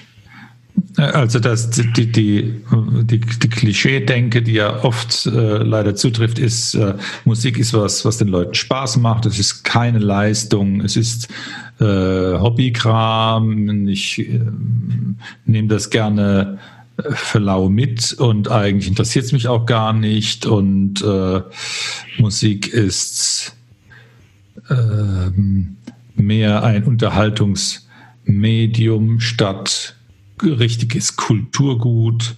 Ähm, so wie, wie kommen wir aus dem Dilemma raus. Also für all die, die marketingtechnischen Belange und die, die wirtschaftlichen Sachen, auch wenn das äh, alles zusammenhängt, äh, sehe ich jetzt überhaupt gar keine Idee, da was zu verbessern. Aber wie, wie, wie kriegen wir die, die Leute gepolt oder wie, wie kriegen wir die sensibilisiert, dass Musik einen Wert darstellt? Ähm, das ist ganz schön knifflig. Also erstens glaube ich, dass es zum Beispiel ähm, in der klassischen Musik weniger der Fall ist. Mhm. Also, dass da Leute eher noch bereit sind, das einzusehen, dass es ein Kulturgut ist und dass es Geld kostet und die Leute mhm. regelmäßig ins Konzert gehen und so weiter. Ich meine, da muss man ja auch nicht warten, bis eine Band auf Tour geht, einmal im mhm. Jahr oder sowas und dann kann man einmal hingehen, sondern man geht halt ins Konzerthaus oder hat ein Abonnement und hört sich da dann halt ständig irgendwelche klassischen Konzerte an. Also ich glaube, da ist das Bewusstsein noch anders. Mhm. Ähm, das kann sein, ja. Aha. Und oder wenn es jetzt um äh, äh, Krachleder Volksmusik geht, ich glaube, da ist das Bewusstsein auch anders, weil das hören in erster mhm. Linie ältere Jahrgänge und mhm. denen ist der Streaming-Kram einfach, ja, die sind damit halt nicht aufgewachsen, denen ist es halt noch zu weit entfernt. Mhm. Ja, also wenn du jetzt irgendwelche Rentner hast, ähm, die halt gerne Musikantenstadel gucken und Volksmusik hören. Ähm. Die haben vielleicht noch einen Plattenspieler zu Hause oder ein Kassettendeck äh, oder hören auf diese Art und Weise Musik und kaufen auch noch CDs. Mhm. Ja, weil die halt einfach noch nicht so in der digitalisierten Welt angekommen sind. Ich meine, CD ist ja, ja auch digital, aber in der äh, Streaming-Welt im Internet noch nicht so angekommen sind. Aber ähm, das Problem, was du beschreibst, liegt halt auch daran, dass die jungen Leute halt jetzt gerade mit der Situation aufwachsen, dass Musik nichts kostet. Ja, richtig. Mhm. Und wenn du, äh, wenn du daran gewöhnt bist, dass etwas nichts kostet, wie kriegst du so jemanden dazu, dann plötzlich freiwillig zu bezahlen? Mhm. Ja. Ja, mhm. ich meine, da hat es die, die Filmbranche äh, hat es da ein bisschen leichter, weil ähm, es ist halt einfacher, ein Lied übers Internet zu illegal zu verbreiten, weil es halt mhm. nur drei, vier Megabyte hat, mhm. als ein Film. Mhm. Ja, und einen Film willst du ja dann vielleicht auch in HD sehen oder so. Das heißt, da über Tauschbörsen, da gehen dann halt die Server in die Knie oder sonst was. Oder du brauchst keine Ahnung, wie lange, um das Ding runterzuladen. Ja, mhm. weil es halt einfach viel, viel, viel mehr Daten sind als, als bei einem 3-Minuten-Lied, was als MP3 nur 3, 4 Megabyte braucht. Ja. ja. Mhm. Insofern steht da halt Tür und Tor offen und ähm, dann wird es schwierig, den Leuten wieder zu dem Bewusstsein zu verhelfen, dass es einen Wert hat, wenn sie nie was dafür bezahlt haben. Ich meine, klar, ja. du zahlst, wie auch jetzt bei Netflix, du zahlst einen monatlichen Betrag. Äh, ich weiß nicht, wie es bei Spotify ist. Ich zahle in meinem Streamingdienst, glaube ich, 4 Euro im Monat. Mhm. Ja, und äh, kann dafür so viel hören, wie ich will. Ja. Und, aber das ist natürlich, das ist natürlich ein Witz. Ja. Mhm. Ähm, und ich weiß nicht wirklich, wie du die Leute dazu kriegst. Ich meine, ähm, wenn mehr Künstler das tatsächlich so machen, dass sie sagen, okay, ein gewisser Teil meines Werks ist frei verfügbar für alle, aber wer mehr will, muss dann bezahlen. Und dann gehen die halt über so einen Dienst wie Steady oder Patreon mhm. oder irgend sowas. Ja. Ähm, ich denke schon, dass das ein guter Weg ist. Ich glaube auch, das wäre die Zukunft. Ob allerdings genug Leute da aufspringen, weiß ich nicht. Mhm.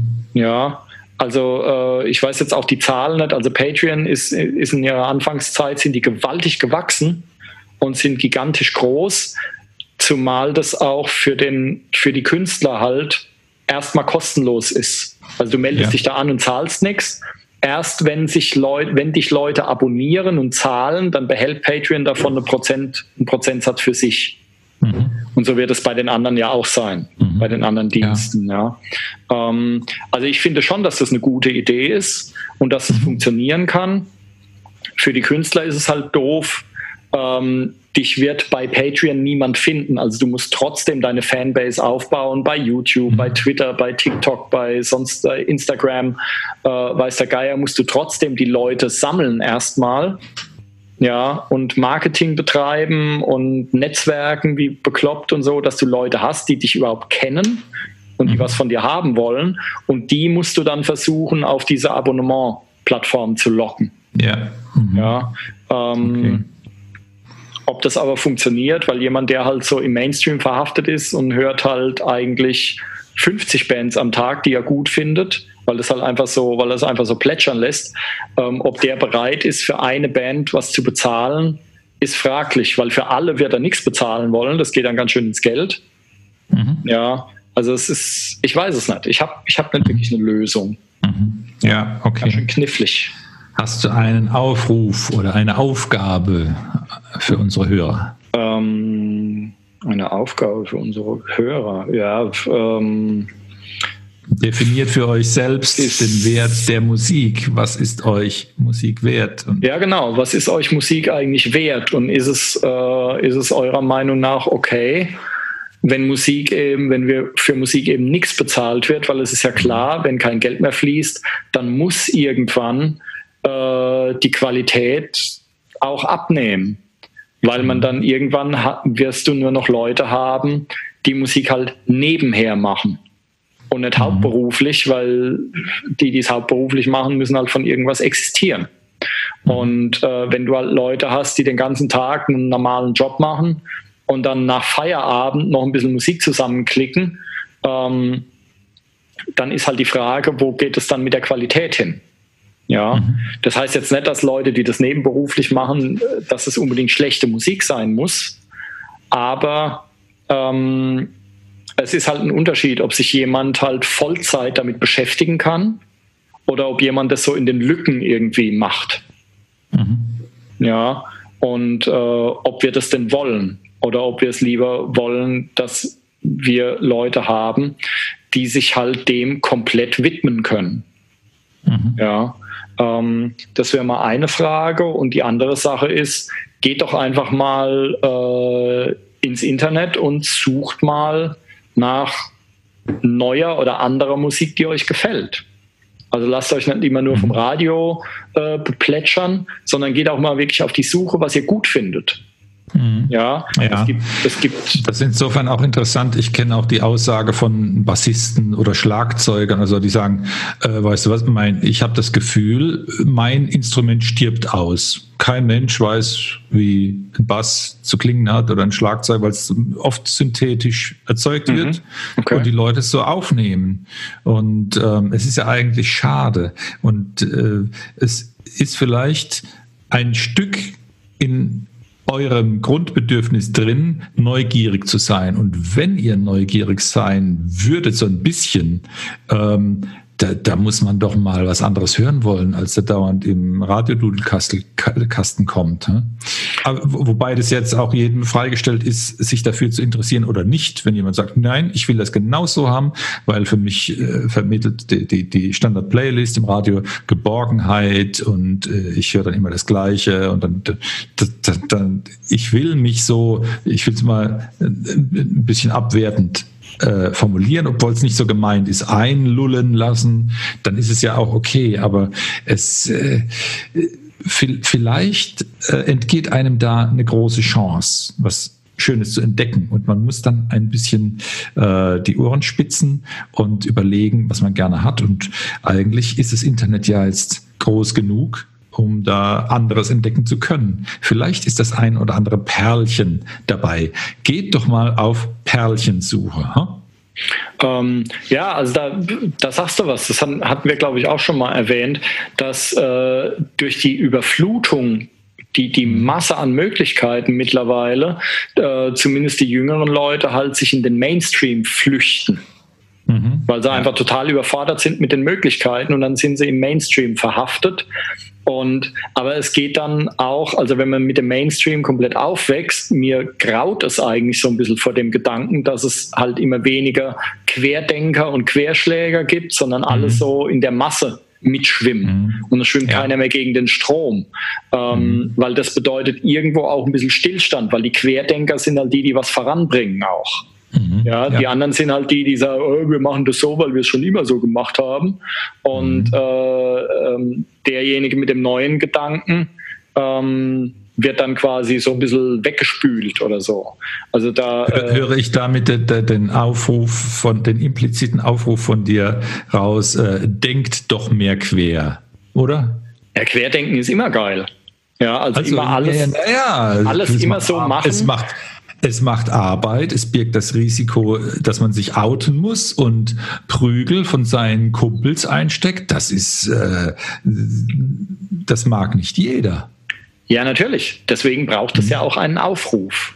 Ne? Mhm, genau. Ähm, die, Seid äh, aufgerufen. Ja, also es ist, ähm, das ist wirklich ein, ich finde, es ist ein richtiges Problem, wenn es mhm. nur noch Mainstream-Leute gibt. Ähm, und das mag jetzt, also in meiner Generation ist es nicht so, in deiner wird es auch nicht so sein.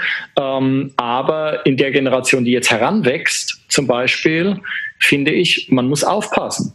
Ja, also wenn man nur, wenn man eine Generation von lauter Mitläufern hat, mhm. also ich finde das, ich finde das furchtbar. Es muss doch auch irgendwo immer einen Revolutionsgedanken geben. Wir machen später mal alles anders. Ja, mhm. und äh, ich finde das wichtig, auch wenn man später nicht alles anders macht, aber ich finde diesen Gedanken unheimlich wichtig. Und der geht jetzt irgendwie flöten. Also mhm. es, es, es wachsen halt jede Menge Spießer ran auf einmal. Ja, ja, blöd gesagt. Und wenn, alles. Wenn das die, die Eltern schon von ihren Kindern behaupten, teilweise ist es ein gefährliches Signal. Ja. ja. Normalerweise müsste es andersrum sein. Und ganz genau. Und ähm, insofern, ich finde, das ist keine schöne Zukunftsvision. Das alles mhm. immer glatter und gerader und es sind alles nur noch Mitläufer. Weil dann sind, mhm. dann sind wir gar nicht weit von hier George Orwell entfernt mit mhm. 1984, wenn du nur noch äh, ähm, konforme Leute hast auf einmal.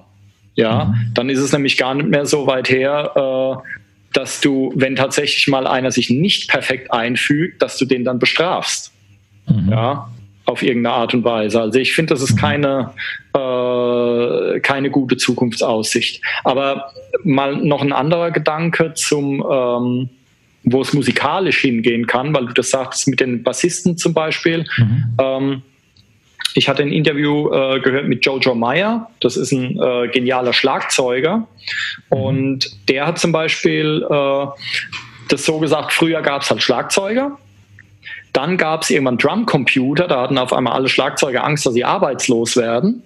Ja. Mhm. Und dann wurde auf einmal alles mit Drumcomputern gemacht oder Synthesizer, ganz genauso. Ja, da hatten wir es mhm. ja davon, hier Neue Deutsche Welle und so weiter, dass auf einmal durch die Erfindung des Synthesizers plötzlich ganz neue Musikgenres rauskamen, weil es auf einmal ein komplett neues Instrument gab. Ja, was mhm. ja mit dem Theremin losging damals. Ähm, und dann irgendwann waren die Leute so satt von dem Computerkram, von den Drumcomputern oder sonst was, dass sie doch wieder echte Instrumente hören wollen Und äh, Jojo Meyer meinte, dass der ähm, dann ging es, dann haben auf einmal haben die echten Schlagzeuger probiert, die Drumcomputer zu imitieren. Also genau andersrum. Ja, mhm. und ähm, weil die Drumcomputer wollten eigentlich Schlagzeuger imitieren, haben sie aber nicht genau hingekriegt. In erster Linie, weil sie weniger Fehler gemacht haben. Also der menschliche mhm. Faktor war nicht da. Mhm. Ähm, kann man ja hören, wenn man Techno hört zum Beispiel, was halt komplett kalte, ähm, unmenschliche Musik ist. Und das mhm. ist jetzt eigentlich, naja, ich meine das jetzt nicht, deswegen muss es nicht gut oder schlecht sein. Es gibt durchaus sehr gute elektronische Musik, aber du hast halt auf einmal keine, wie soll ich sagen, keine Fehler mehr oder keine dynamischen Patzer mehr oder sonst mhm. irgendwas. Also es ist alles glatt ähm, und insofern kalt und unmenschlich. Und äh, dann, haben, äh, ähm, dann, hat, dann haben die äh, Computer probiert, Menschlichkeit einzubauen, indem so ähm, ähm, zufällig generierte Fehler eingebaut wurden. Mhm. Ja, und ähm, ich kann mich erinnern, auf der Musikmesse hat irgendwann mal ein, ein Unternehmen einen, einen neuen Leslie äh, präsentiert. Also Leslie war ja dieser, dieser Rotationslautsprecher früher, den man bei den Orgeln hatte, mhm. bei den Hammond-Orgeln und so weiter. Ähm, ja. Und äh, der Leslie konnte ewig lang nicht als Computer-Plugin nachgebildet werden, weil er halt immer Gleichlaufschwankungen hatte. Da waren dann irgendwelche Gummiriemen drin oder sowas und die waren dann mhm. ausgeleiert und dann war das alles irgendwie komisch ähm, und hat nicht wirklich funktioniert. Was, was, was das Leslie-Unternehmen total kacke fand, die hätten es lieber gehabt, wenn das einfach präzise gelaufen wäre. Mhm. Ja, und man hat aber gemerkt, wenn man dieses Ding am Rechner nachbildet, dann klingt es scheiße, weil es viel zu präzise ist. Ja, zu steril. Mhm. Weil die Gleichlaufschwankungen eben fehlen. Ja, und dann ist der Basslautsprecher, hat ein anderes Tempo als der Höhenlautsprecher und so, und das hat immer geeiert und das war eigentlich das, was es cool gemacht hat. Mhm. Ja.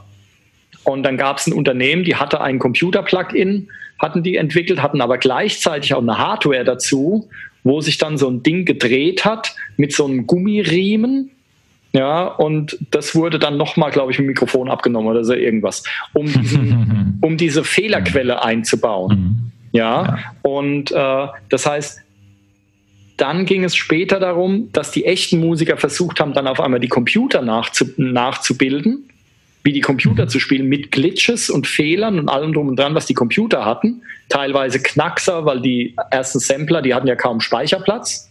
Ja, und deswegen, wenn man so Computermusik hört von den Anfangstagen, dann sind dann so Beckenschläge, die sind immer nur ganz kurz. Das macht nur so gut, mhm. weil die einfach nicht mehr speichern. Die konnten keine längeren Samples abspielen, weil der mhm. Speicher einfach nicht gereicht hat. Ja, und, ähm, und dann haben die, äh, äh, also erst haben die Computer versucht, die Menschen nachzubilden und dann haben die Menschen versucht, die Computer nachzubilden und Jojo Meyer meinte dann, dass der nächste Schritt wäre dann so ein Hybrid quasi. Also eine, eine mhm. Verschmelzung eben aus mhm. elektronischer Musik und normaler Musik.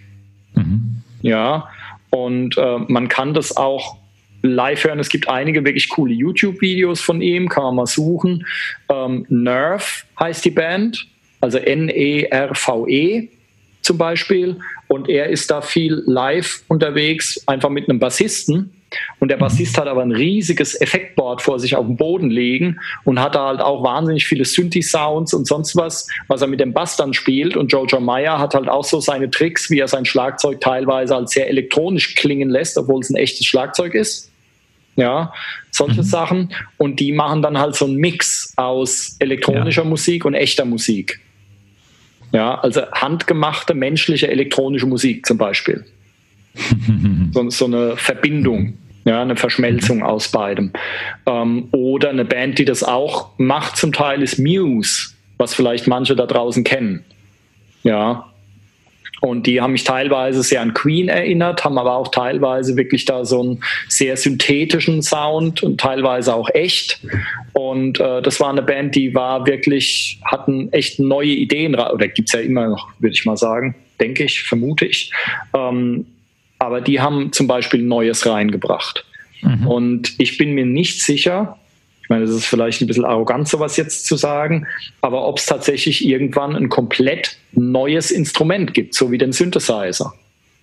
Oder ob wir einfach schon alle Instrumente jetzt abgefrühstückt haben, ob es noch irgendeine, ob irgendwann mal ein Instrument erfunden wird, was den Markt oder die, die, die Musik so aufmischt, wie es der Synthesizer zum Beispiel gemacht hat. Mhm. Ja. Oder irgendwann mal die E-Gitarre mhm. zum Beispiel ja, die aber auch nur eine Veränderung der normalen Gitarre war. Mhm. Also da ist es, das ist halt fraglich, ob sich Musik in Zukunft in der hin, in dem Hinblick verändern wird, äh, in der Hinsicht verändern wird, dass es tatsächlich auch mal ein komplett neues Instrument gibt. Mhm. Ja. Hm. Meiner Meinung nach ist es nicht wichtig für die Attraktivität von Musik, dann ständig Neues an Instrumentarium hervorzubringen. Das, was ich aus alten äh, Werkzeugen rausholen kann, ist ja auch noch äh, in, so vielerlei Hinsicht attraktiv, auch wenn jemand behaupten würde, es ist jetzt jede Art von Ton und jede Art von Melodie und harmonischer Idee schon x-mal gespielt worden. Ähm, es bleibt attraktiv. Kai, hast du einen kompakten Abschlusssatz für uns? Ähm, okay, ja, du willst Schicht machen, ich weiß. Aber die, ich muss äh, aufs Klo. Ah, ja, das musste ich aber vorgestern auch, oder wann das war. Da, ja, da hast du jetzt Pech gehabt. Ähm, ja. Nee, ich wollte, ähm, ähm, ich wollte nur noch einen Gedanken sagen. Also so oft, ja, der, der Synthesizer ist jetzt keine Ahnung, wie viele Jahrzehnte her, 1960 oder wann das war. Ähm, und das Termin halt 100 Jahre. Insofern mhm. natürlich, aber das waren halt Sachen, die haben es revolutioniert. Die haben nicht nur leicht was verändert, sondern es war auf einmal komplett anders. Und ähm, insofern, äh, Mann, der Gedanke. Ja, genau. Aber auch natürlich, du kannst auch mit den Instrumenten, die vorhanden sind, revolutionär neue Musik machen. Ja, mhm. da haben wir wieder unser Beispiel John Cage zum Beispiel. Du kannst ja auch Toaster verwenden oder Alltagskrempel mhm. oder sowas. Ja? ja? Oder von Rauschen über so bist du ja vollkommen frei. Also ich denke schon, dass es immer auch komplett neue Musik geben wird. Das glaube ich schon. Ja. Ob die mhm. den Weg in den Mainstream findet oder dass sie überhaupt bekannt wird, sei mal dahingestellt. Deswegen, ähm, also es gibt heute mit Sicherheit kreativere Musik als je zuvor, weil es einfach mehr Möglichkeiten gibt und weil heute auch jeder mit wenig, äh, äh, mit wenig äh, Geldaufwand Musik halt aufnehmen kann. Nur die Frage ist, wie findet man das? Mhm. Ja, Früher hast du halt, hattest du große Plattenfirmen und wer einen Plattenvertrag hatte, du hattest halt den Türsteher-Effekt. Wer einen Plattenvertrag gekriegt hat, der wurde auch bekannt.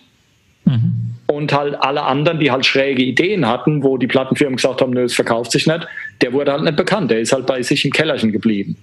Und ähm, heute kann theoretisch jeder bekannt werden, aber umso schwieriger ist es, finde ich, auch da wirklich die Rosinen zu finden und die Blüten daraus zu suchen. Ja, und es lohnt sich aber da auch auf Entdeckungsreise zu gehen. Das wäre eigentlich so mein Fazit. Ansonsten weiß ich Super. nicht, wo es hingeht. No? Ne? Ein schönes Fazit. Wir sind stolz auf euch, dass ihr dieses Fazit noch erlebt habt. Ja, und äh, wir hoffen, dass diese Episode den Weg zu euch findet, weil wir jetzt hier einen neuen Dienst ausprobiert haben. Ähm, und wenn aber hier so die Qualität und das alles, wenn das gut ist, werden wir dabei auch bleiben und mal schauen. Na? Mhm. Dann würde ja, ich mal beim sagen. Unterhalten hat es jetzt einen guten Eindruck gemacht, ich würde sagen, könnte ganz gut sein. Ja, denke ich auch. Schauen wir mal. Mhm. Ähm, dann vielen Dank fürs Zuhören. Ihr wart wieder ein wunderbares Publikum. Wir müssen uns echt mal neue Sätze überlegen, oder? Wieso? Ähm, die erwarten das schon so, oder? ja, ist vielleicht, ist, ist vielleicht schon Kult. Ich glaube ja immer noch, dass wir in Japan in den Clubs gespielt werden mit unserem Podcast. Ja, und dass dann genau. am Ende, am Ende jeder Episode schreit dann die japanische Menge irgendwie, danke fürs Zuhören. Ja, genau, und äh, das ist schon Kult jetzt. Ähm, genau. Insofern enttäuschen wir euch nicht. Wir bedanken uns fürs Zuhören und sagen fröhlich, frohlockend bis zum nächsten Mal. Jawohl. Tschüss. Tschüss. Musikwerkstatt Podcast.